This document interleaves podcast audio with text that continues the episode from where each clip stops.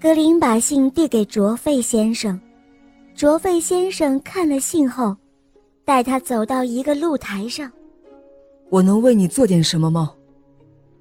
卓费先生问。我想成为一名剑客，格林回答。但卓费先生拒绝了他。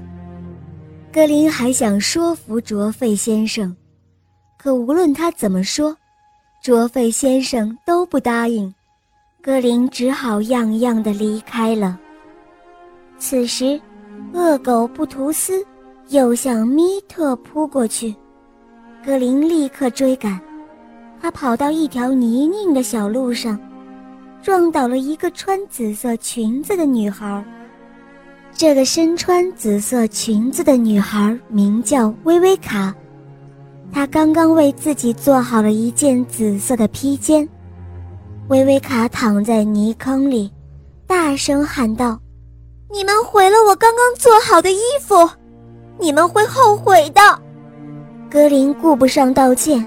继续向前追赶米特和布图斯，他们跑进了一座花园，那里种满了漂亮的玫瑰。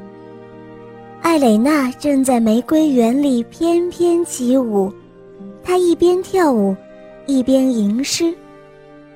这时，格林一行冲了过来，把艾蕾娜撞倒在路边的花丛里。啊！你们这样实在太没礼貌了。你们会后悔的，艾蕾娜生气的大叫。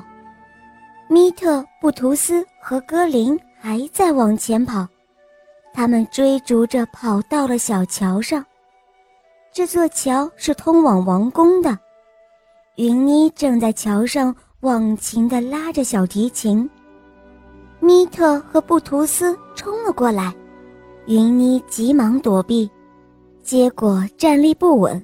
手中的琴弓飞了出去。我的琴弓去哪儿了？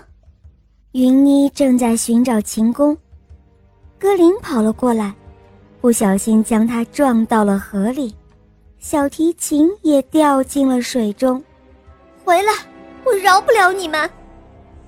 云妮生气的大喊：“没问题，不过你得先排队才行。”格林调皮地说。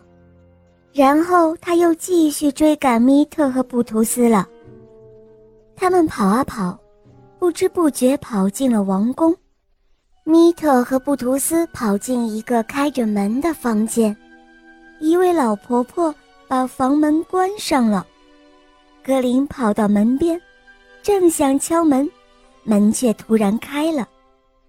一个女仆垂头丧气的走了出来：“你被开除了。”后面有位妇人大叫，妇人看到站在门口的格林，将他打量了一番，然后把他领进了房门。